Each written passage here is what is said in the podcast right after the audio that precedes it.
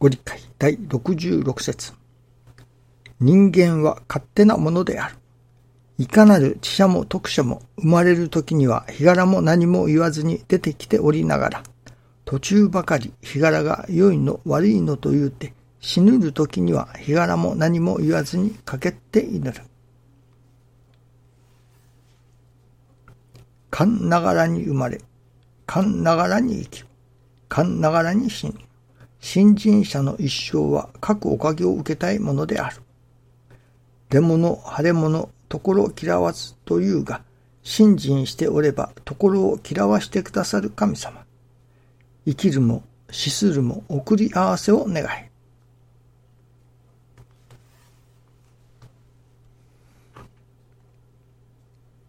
生きるも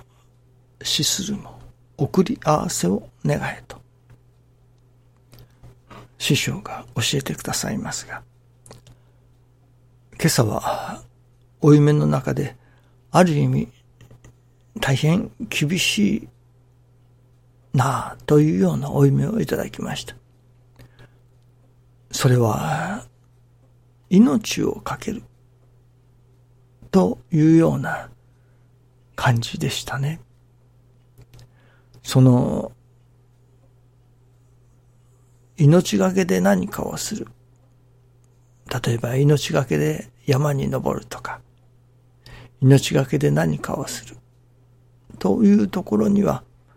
その、まだ命があるという可能性があるわけですね。しかし、そこからもう一歩踏み込んで、これをすれば命が確実になくなる。という、その命がなくなる。その自分の命をなくしてでも何かをしようという、そういう場面でした。もうこれは、いわゆる、いわゆる命がけで何かをするというところからもう一歩先に進んで、もうこれをすれば命がなくなるというそのことにかけるというのでしょうか。そのことをさせていただく。いわば自分の命と引き換えに何かをするというような情景の負い目でした。神様がそういうことをやはり求められるところがあるのかもしれませんね。ある意味大変厳しいところがあるのではないでしょうかね。またそれほどしのある方が、信心は私の命です。とおっしゃられた方がありますけれども、やはりご神徳をいただくとか、神様のお働きがあるとか、その神様のお働きをいただく、そこには神様が私どもの、まあ、心根というのでしょうかね。命を懸けているかと、命を張っているかというところを見られるところがあるのかもしれませんね。教祖様のご理解の中にも、ままよと。ままよとは死んでもままよ。と教えておられますね。いわゆるもう命を捨てても良いではなく命を捨てる覚悟を持って何かをなすという、それほどしの思い入れというのでしょうか、覚悟というのでしょうか、それが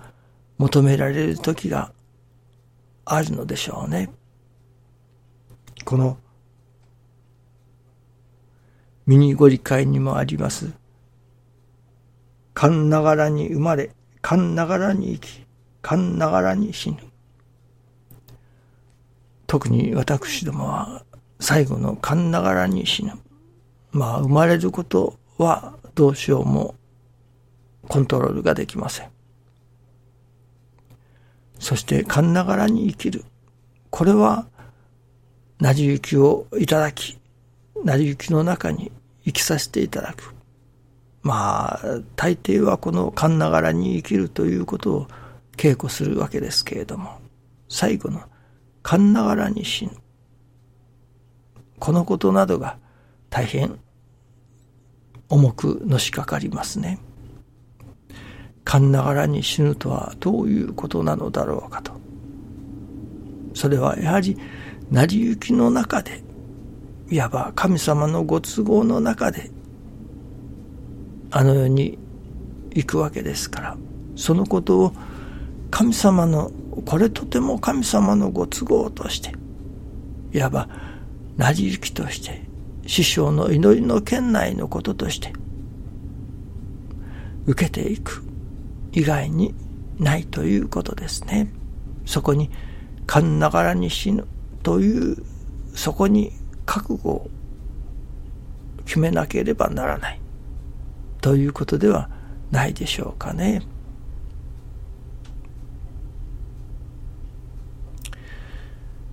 何か大変厳しいことのようですけれども、やはり神様がそれこそ教えを行じる、成り行きを大切にする、一切親愛だという、その師匠の見教えを行事させていただく。そこにはやはり命をとしての行じるという、何と言いますかね。覚悟というのでしょうかね。それがいるということですね。いわば、ある意味、自らの命、それをも神様にお供えしての、神様のご都合であるならば、いつ神様から召し上げられても構いません。それが成り行きであるならば、それがご神意であるならば、といったほどしの、その、また、それが、いわゆる死ぬことが神様のお役に立つことであるならば、いつでも構いません。といったようなその覚悟を神様がご覧になられたい。ということでもあるかもしれませんね。ある意味、取り次ぎ者にとっては、私の命はもう神様に預けますといったような神様に命をお供えしての